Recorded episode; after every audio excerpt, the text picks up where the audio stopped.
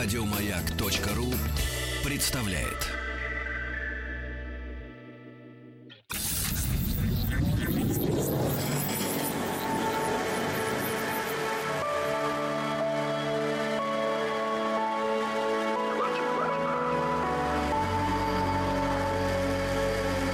Стаховский лайф на маяке.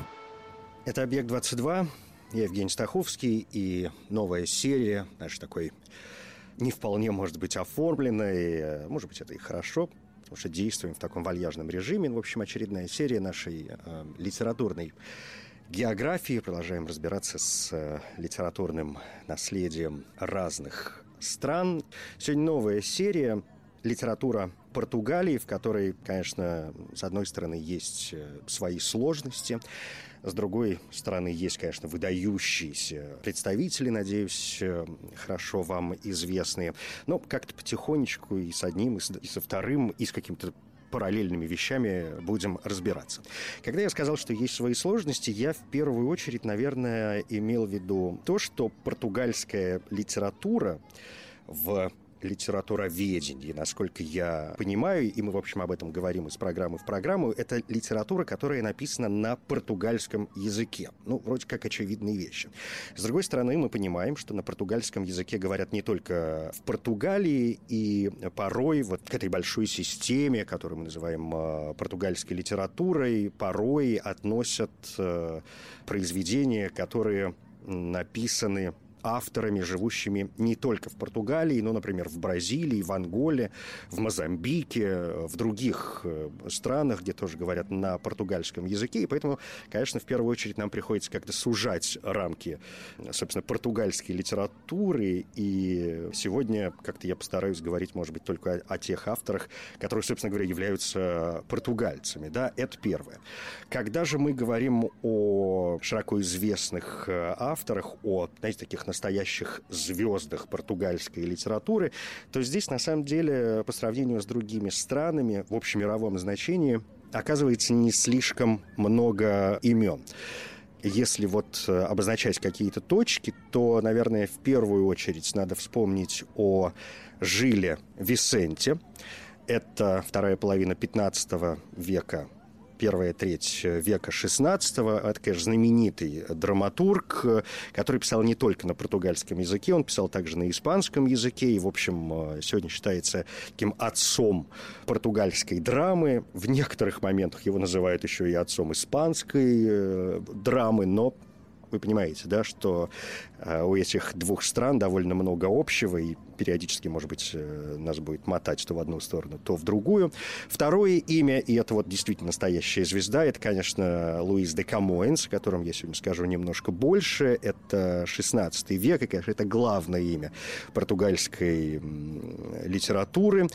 Дальше Третья точка – это Фернандо Песоа. Это уже самый конец XIX э, века, да, он родился в 1888 году. Но, в общем, основной период его творчества – это первая треть века XX, и это, конечно, крупнейший португальский поэт 20 э, века и один, наверное, из крупнейших поэтов 20 века вообще. И не могу не вспомнить о Жозе Сарамаго. Это э, тоже такая большая звезда литературы 20 века. Порой его относят к э, магическому реализму, вот к этой системе, которая вообще, да, к, к этому стилю, к этому жанру, к этому огромному явлению, которое очень оказалось развитым в латиноамериканской литературе. Ну и, кроме всего прочего, Жозе Сарамага еще и лауреат Нобелевской премии по литературе. И, в общем, есть достаточное количество переводов на русский язык. Ну, вот, если хотите, это такие главные точки, хотя, если говорить о древней какой-то такой, ну, относительно древней португальской литературе, то здесь, э, надо сказать, наверное, вообще упомянуть о существовании трубадуров Пиренеев, да, вообще как-то с трубадурами. Обычно мы отправляемся во Францию, но нет, вот в Португалии как-то с этим делом, как выясняется, все в порядке, и трубадуры Пиренеев, э, это, конечно, эти товарищи, эти поэты, представители придворной знати, представители благородных семейств э, Пиренейского полуострова, и это, конечно, куртуазная традиция наша любимая, и работали они в основном используя галисийско португальский или э, окситанский язык, ну, в общем, такие старые языки, и это средние века, это люди, это поэты, которые жили на территории всего там, Пиренейского полуострова. И, в общем, конечно, наслагали достаточное количество всевозможных э, поэтических моментов, э, которому и сегодня исследователи, мне кажется, не вполне понимают, как э, относиться и стоит ли вообще разделять э, трубадуров на, там, не знаю, французских трубадуров и вот трубадуров Пиренеев. Опять же, если мы говорим о трубадурах Пиренеев, как разделять, там, скажем, Галисию, которая является частью территории там, современной Испании и Португалии. Но, в общем, в этом, насколько я понимаю, есть некоторая сложность э, в литературоведении, поэтому я позволю себе, в общем, как-то к трубадурам сегодня не особо обращаться, а так вот обозначить, что вроде как они есть, ну и хорошо, и слава богу, что были люди, писали, работали и так далее. Если же говорить о каком-то таком серьезном, э, довольно древнем жанре, то здесь мы сталкиваемся с э, таким таким явлением, как кантига. Кантига – это одноголосная песня, то есть это в первую очередь песня, что следует э, из названия, да, ну там cantar, петь, что-то рассказывать. И это одноголосные песни, которые были развиты, опять же, и в Португалии, и в э, Испании. Это 13 14 век, и разделяют кантиги на духовную, на светскую. И э, если говорить о вот этом разделении, то светские кантиги, конечно, ну, как мне кажется, более интересны, чем духовные, чем паралитургические кантиги, которые, конечно, тоже в некотором виде до нас дошли.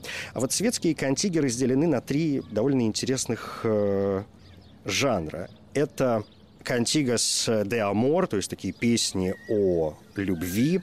Это «Cantigas de Amigo», песни о друге. Но, правда, это, в общем, тоже такая любовная лирика, поскольку под словом «друг», как сами понимаете, в первую очередь э, в те времена подразумевался возлюбленный, и есть «Cantigas de Escárnio» и Э, Мальдезер, то есть такие песни, насмешки и злословия, то есть, по сути, это такие сатирические произведения, иронические произведения, которых, э, ну, как-то подкалывают, да, предмет, э, собственно говоря, избранный для написания этой самой песни и критикуют э, оппонентов, и иногда эти кантиги называют там, не просто да, песнями, насмешками и злословия, но иногда их называют даже агрессивными песнями, поскольку, ну, в общем, здесь автор мог э, как-то с фантазией своей поработать, и местами они, конечно, э, а чего ж тут греха таить э, довольно-таки злые. И существует несколько сборников, э, в которые эти кантиги собраны. Самые интересные и самый древний из них – это так называемый песенник Ажуда, э, средневековый сборник светских кантик, написанных на галисийско-португальском языке. Это конец XIII века. Название этого песенника происходит от библиотеки дворца Ажуда в Лиссабоне, там, где он хранится. Это не так давно найденный сборник. Рукопись была найдена всего-навсего в начале XIX века в Лиссабоне, и частично впервые этот песенник издали в 1823 году, причем в Париже, и тиражом всего 25 экземпляров. Ну вот э, второе издание, которое появилось уже в 1849 году, было несколько пошире, но такое самое фундаментальное издание уже в двух томах появилось только в начале 20 века, в 1904 году. Два других э, сборника, это, который называется тоже по месту их хранения, это песенник Э, Ватикана или песенник э, библиотеки Ватикана, его что же так иногда называют. Это уже рукопись первой четверти XVI века. И существует также песенник э, национальной библиотеки, который иногда называют песенник Колочи. Бранкути. Это тоже средневековая рукопись первой четверти XVI века, один из трех основных сохранившихся средневековых сборников светских кантик на галисийском, на галисийско-португальском э, языке. И песенником Калуччи Бранкути его иногда называют, поскольку он был обнаружен в 1875 году в библиотеке графа Пауло Бранкути И дальше, в общем, вот это была история с переносом его с места на место. И теперь, чтобы не путаться в этих песенниках, их называют просто по месту их хранения. Песенник Национальной библиотеки, песенник Ажуды и песенник Ватикана.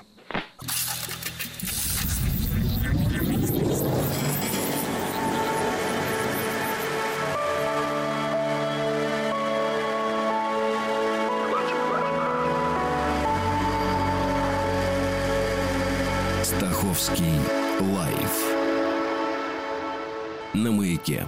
Португальская литература, конечно, богата и своими сказаниями, попросту говоря, сказками. Я сегодня не могу ни вас, ни себя оставить без некоторых примеров э, вот таких сказок. Но, вы знаете, я тут подумал о том, что, говоря о песенниках, э, надо, наверное, добавить э, вот еще что. Скажем, когда я говорил о песеннике из Национальной библиотеки, и как вообще происходили эти процессы, чтобы мы в очередной раз восхитились э, человеческому, разуму и человеческой истории, о том, как, как происходили вообще эти, конечно, сумасшедшие абсолютно процессы, в которых можно копаться бесконечно, и ни одной жизни не хватит для того, чтобы постичь всю тенденцию, да, все вот эти дорожки, все тропинки, по которым э, ходили авторы, и вообще как, раз, как развивалась исторически э, вся эта система. Так вот, например, говоря о песеннике из Национальной библиотеки, поскольку я говорил, что э, его также называют песенником э, Бранкути, про Бранкути сказал, а про Колочи не сказал. Так вот, песенник из Национальной библиотеки, э, который состоит из, вдумайтесь просто в эту цифру, из 1560 стихотворений, э, над которым работали порядка 150 португальских э, трубадуров и минестрелях, и которые представлены вот в трех э, вышеназванных жанрах. Этот э, сборник э, был составлен в Италии приблизительно в 1525-26 годах, собственно, по заказу Анджело Колочи, который был итальянским гуманистом, священником и иезуитом, и он очень увлекался ранней итальянской э, и прованской поэзией, хотя еще больше он э, интересовался именно поэзией португальской. И, собственно говоря, Колочи изначально переписал э, искусство поэзии. Искусство поэзии – это э, такой незаконченный текст, который предшествует стихотворениям, включенным э, в сборник, и в этом искусстве поэзии даются практические советы по написанию поэтических произведений этого типа, и дается некоторый разбор э, жанров, которые разработали трубадуры и министрели для своих стихов. Ну, то есть, по большому счету, это такой самый настоящий учебник. Если вы вдруг решите написать что-нибудь э, в духе вот тех самых кантик, вы можете изучить этот текст искусства поэзии и попытаться что-то создать э, в этом духе. И Колочи не только переписал э, искусство поэзии, он пронумеровал все Э, Кантиги, составил указатель и прокомментировал почти весь кодекс. В этом, собственно говоря, его вот э, большая заслуга. Это так, небольшое дополнение. А теперь, пожалуй, все-таки к э, сказкам. Их достаточно много. Я хочу прочитать для вас сегодня очень небольшую, но поучительную, конечно, сказку, которая называется «Два брата. Вы знаете, в португальских сказках, э, конечно, присутствует некоторое количество животных, но вот в разных странах на первый план э, иногда выходят разные животные. В Португалии, да и в Испании, в общем, э, довольно популярны кролики. И в этой сказке кролик тоже будет присутствовать. Правда, конечно, у него такая не основная роль, но тем не менее, такая небольшая помарка. Ну, давайте, португальская народная сказка «Два брата». Жили в деревне два брата. Один богатый, другой бедный. Просил, просил бедняк брата о помощи, да все без толку. Богатый брат очень жаден был. Решил тогда бедняк обхитрить его. Вот и говорит как-то своей жене. «Купи куропатку, а я с братом на охоту пойду да возьму с собой кролика. А потом пошлю кролика домой, передай, скажу ему жене, чтобы жарила куропатку и ждала нас с братом к ужину». Так все и вышло. На охоте вынул бедняк кролика из-за пазухи и говорит, «Беги, дружок, домой, да накажи жене, чтоб жарила куропатку и ждала нас с братом к ужину». Дал кролику шлепка, тот и помчался. Богатый брат так удивился, что про охоту позабыл, только и думает, как бы поскорее вернуться да узнать, хорошо ли кролик поручение выполнил. Вот пришли домой, бедняк и спрашивает жену, готов ли ужин, женушка? Передал тебе кролик мой наказ? А как же, куропатка на столе, кушайте на здоровье. Раззадорился богач, продай мне кролика, говорит. Что ты, что ты, как продать? Я его и туда, и сюда, и всюду посылаю.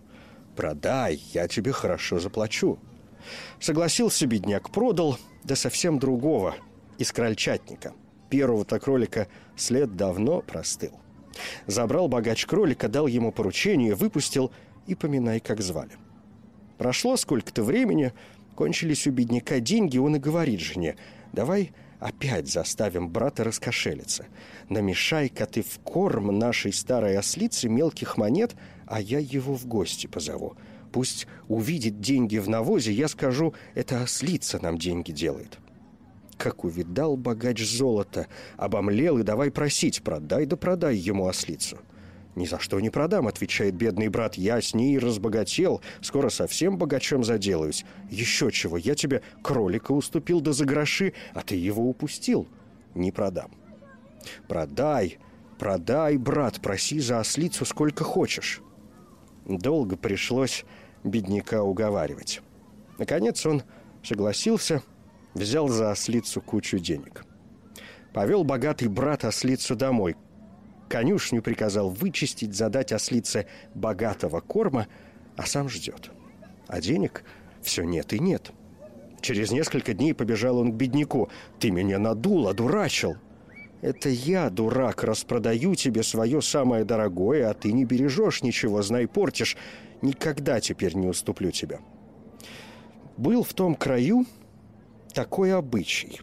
Если кто резал поросенка – бачок свежатинки обязательно должен был отнести аббату. А богачу вовсе не хотелось делиться мясом. Стал он бедному брату жаловаться и обычай тот ругать. Бедняк его и надоумил. Как зарежешь поросенка, оставь его на ночь во дворе, а утром спрячь и говори всем, что поросенка, мол, украли. Обрадовался богач и сделал все в точности, как бедняк посоветовал. Подвесил тушу во дворе и спать пошел. Хитрый бедняк, хвать ночью поросенка. На утро смотрит богач. Нет поросенка. Побежал он к бедному брату, кричит, жалуется, а тот хохочет. «Молодец, брат! Так и говори всем, и не надо будет ничего аббату отдавать». Богач еще громче кричит, еще сильнее ругается. Он-то знает, что мясо и вправду украли, а бедный прямо надрывается от смеха. Так и ушел богач домой ни с чем. А пройдоха посмеялся в волю, да и говорит жене. «Ну, жена, вот мы с тобой и свининкой разжились. Так жадному богатею и надо».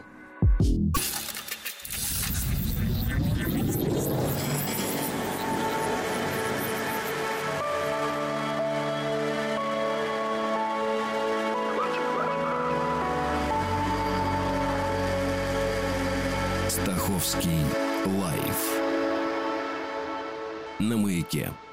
Это «Объект-22», я Евгений Стаховский, литература Португалии сегодня крайне меня занимает. И, с вашего позволения, сейчас я бы, конечно, обратился к главному имени в португальской литературе, к крупнейшему представителю литературы Возрождения в Португалии XVI века, к одному из основоположников современного португальского языка, к Луису де Камоинш, которого иногда называют Луиш де Камоинш. И, ну, вы знаете, португальцы любят э, все вот эти жиши, жиши. А, ну, я думаю, что это, в общем, не вполне значимая сегодня вещь. Как хотите, так и называйте. Литературоведы, ну, одни говорят, что лучше Луис де Камоинш, другие Луиш де Камоинш. Хотя вот лингвисты порой замечают, что для тех времен, когда, собственно, жил Камоинс, для 16 века, вот это произнесение буквы «С» было вполне нормальным, и вот с точки зрения современного португальского языка он, собственно говоря, становится э, Камоиншем. Ну, да бог с ним, с произнесением. Еще раз говорю, мне не кажется, что это какой-то принципиальный э, момент, э, можем называть как угодно. В конце концов, в русском языке очень многие э, имена собственные произносят произносятся там не вполне так, как они произносятся носителями того или иного языка.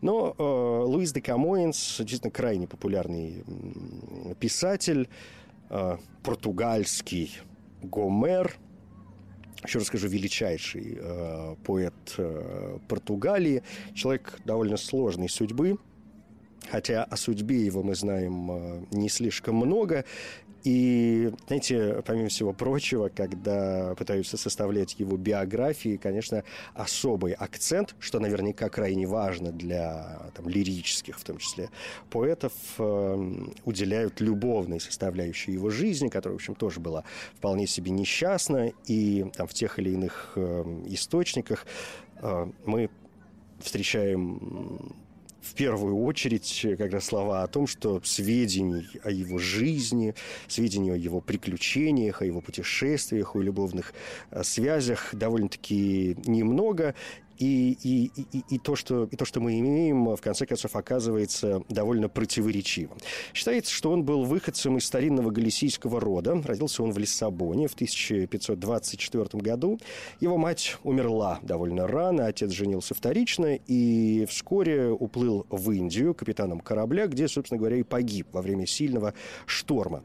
Опеку над малолетним Луисом взяли дядя приор монастыря и мачеха. Относились они к нему с вниманием, хотели, чтобы сирота получил образование. А Камоинс был способным мальчиком, и его отправили в монастырскую школу в Куимбре, где он а, научился читать, писать, а, изучал историю, литературу, географию. Там же в Куимбре он поступил в университет, где начал изучать иностранные языки, географию, углублять свои познания в истории и, собственно говоря, начал свою литературную деятельность, начал писать какие-то первые стихотворения.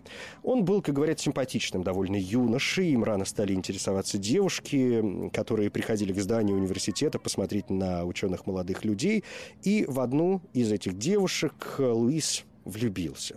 Писал стихи, гулял, целыми ночами, нарушая все режимы, предписанные дядей монахом. И это привело к ссоре с дядей, который был категоричен. Мол, либо учеба, без всяких там любовных э, историй, либо я откажу тебе в материальной поддержке.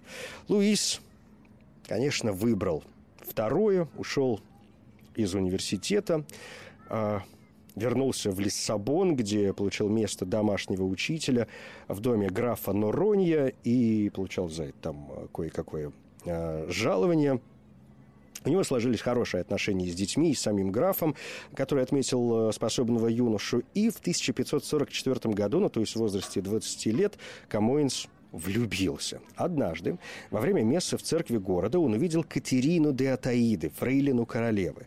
Сердце его забилось так сильно, что готово было выскочить из груди. Так в его жизнь пришло сильное чувство.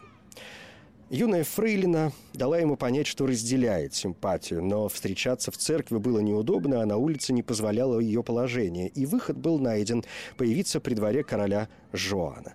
Луис обратился за помощью к графу Норонья. Граф поспособствовал ему, и начинающий учитель, поэт в душе, влюбленный юноша, оказался среди чопорной публики, где требовалось красиво одеваться и соблюдать этикет. Луис стал чаще видеться с Катериной, он читал ей свои сонеты. Они целовались, обнимались, забывая, где находятся. И вскоре родители Катерины узнали, что их дочь чуть ли не обесчещена каким-то приглашенным э, ко двору артистом. Они, конечно, оказались э, в крайне возмущенном положении и потребовали изгнания негодника-соблазнителя из дворца и его наказания. Камоинс пытался оправдаться, но нашли свидетели, и дело кончилось большим скандалом. Король Жуан сказал свое слово. Камоинса отлучили от двора и от возлюбленной, а для искупления вины ему предложили отправиться в солдаты. В 1549 году Камоинс вместе с отрядом отплыл сначала в Африку, а затем в далекую Индию, отстаивает интересы Португалии. Он взял в руки оружие и отправился на борьбу с маврами, туземцами и прочими племенами. Это было крушение всех его надежд, расставание с любовью. В общей сложности Камоинс провел в Африке, а затем в Индии и Китае около 20 лет. Там он начал писать свою самую знаменитую поэму «Лузиада», в которой изобразил всю историю Португалии и всех ее выдающихся людей. Домой он вернулся, убеленный сединами, со шрамами, В одном из сражений он потерял глаз. Ему хотелось увидеть Дону Катерину, и он отправился в ту самую церковь, где впервые его сердце забилось от любви. Согласно легенде, он встретил ее. Возможно, они узнали друг друга. Возможно, говорили. О дальнейшем известно мало. В любом случае, Дона Катерина якобы оказала содействие в издании его поэмы «Лузиада», которая имела огромный успех в Португалии, а позднее была переведена на многие языки, в том числе и на русский. Умер Камоинс в бедности, его слуга ходил по улицам и выпрашивал для него милостыню. Хотя, по другим сведениям, он стал жертвой эпидемии чумы, его похоронили в общей могиле. Спустя несколько столетий останки перенесли в построенный гигантский монастырь душ Жеронимуш. Но это вот такая краткая биография с э, акцентом на, на вечное любовное чувство. И, конечно, не могу не, не поделиться с вами э, некоторыми произведениями Камоэнса. Э, его Лузиада, его самое главное, и вообще, конечно, огромное совершенно э, произведение. Я как надеюсь, что вы, если не сталкивались с ним, то изучите сами, хотя бы в некоторых отрывках. Есть, конечно, и переводы на э, русский язык, и переводы, насколько я понимаю, очень хорошие. Ну, а вот сонеты Камоинца, в которых выражено в том числе его любовное чувство, вообще сонеты, надо сказать, очень печальные, э, местами, прям скажем, трагические, конечно, совершенно блестяще. Чего еще желать? Я с юных дней раздаривал любовь, но не всегда ли мне злобой и презрением отвечали. А вот и смерть. Что требовать у ней? Жизнь хочет жить, нет правила верней. Страдания никого не убивали, а там, превыше всей земной печали, прибежище нам есть от всех скорбей а смерть не спросит о моем желании. Ни слез, ни горя нет в ее стране. Все потерял я в горьком ожидании. Зато враждой присытился вполне. До смерти не осталось лишь страдания. Для этого ли пришлось родиться мне? Ну или другой сонет. Луга леса в вечерней тишине, ручей, едва журчащий на просторе, или тот, что в разрушительном напоре шумит, катясь по горной крутизне. Граниты скал в лазурной вышине, согласные в своем нестройном хоре, пока меня в оковах держит горе, отрады вы не принесете мне. Другим стою перед тобой, природа — не радуясь ни краскам небосвода, ни весело струящейся воде. Мне чудится пора совсем иная, я слезы лью, о прошлом вспоминая.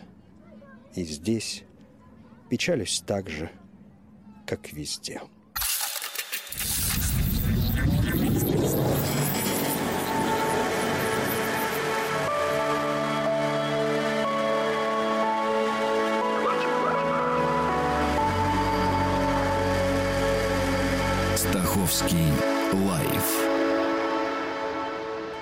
Маяке.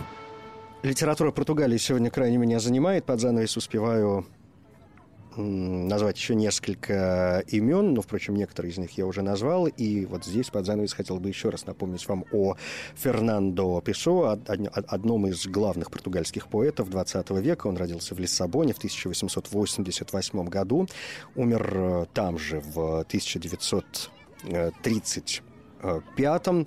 Э, он, он, конечно, лирик, эссеист, э, сам о себе периодически говорил, что он там не столько поэт, сколько, может быть, переводчик и драматург, но у него, конечно, совершенно потрясающие стихи, хотя вот его там образ жизни некоторые исследователи считают несколько подозрительным. Как и Камоэнс, Песуа умер в безвестности, но стихи его, слава тебе Господи, до нас дошли.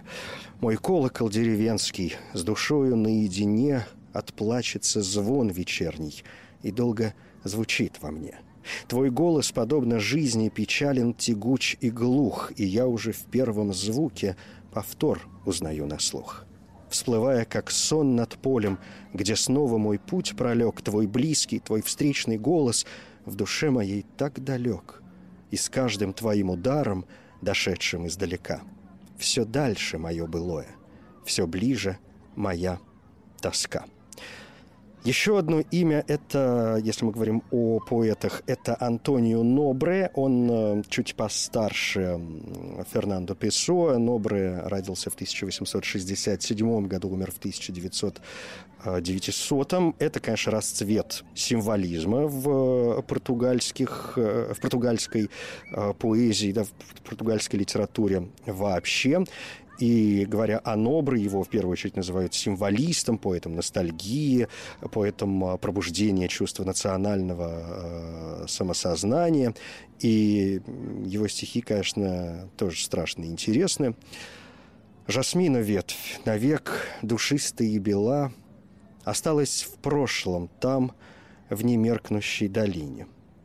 Вы над моей судьбой простершие крыла — Голубки детства, где я отыщу вас ныне?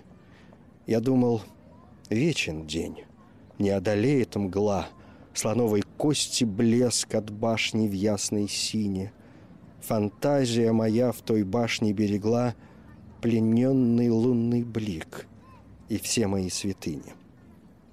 Но птицы детства прочь умчались от земли, Растаяли вдали, как золотые склоны — и лунные лучи из башни утекли. Напрасно я кричу голубкам белым вслед, летят ко мне назад на крыльях ветра стоны. Их больше нет, сеньор. Голубок больше нет.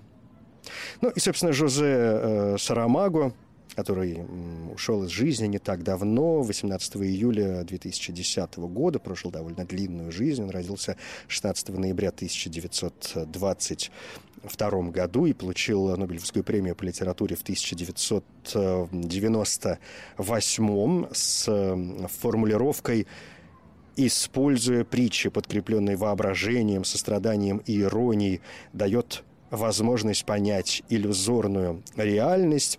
Он, конечно, и прозаик, и поэт. У него есть довольно значительный сборник э, новелл, который называется «Квазиобъект» 1978 года, сборники стихов э, под названием, например, «Возможные стихи», э, или сборник, который называется «С этого и с того света».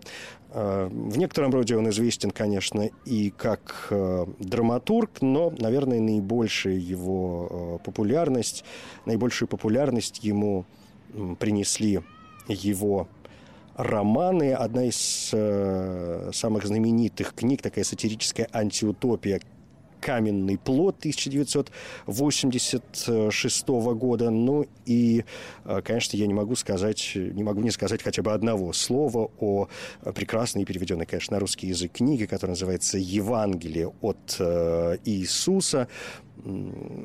Крайне крайне занимательное повествование, потрясающее, конечно, совершенно произведение. А, если вы вдруг где-то на досуге маетесь вопросом, к чему бы обратиться и что почитать, то вот Евангелие от Иисуса тихим, может быть, даже летним вечером может оказаться как раз тем самым, чего вам э, в этой жизни не хватало. Ну, вот так некоторые точки, как обычно, здесь э, разбросали. Э, продолжение будет, но, правда, не о литературе Португалии литературе какой-нибудь другой страны. Э, в этом смысле с э, проектом «Стаховский лайф» на сегодня все. Это «Объект-22». Я Евгений Стаховский. Спасибо.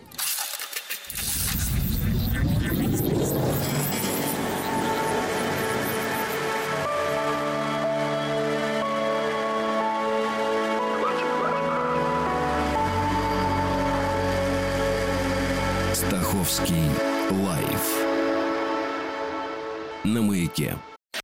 Еще больше подкастов на радиомаяк.ру.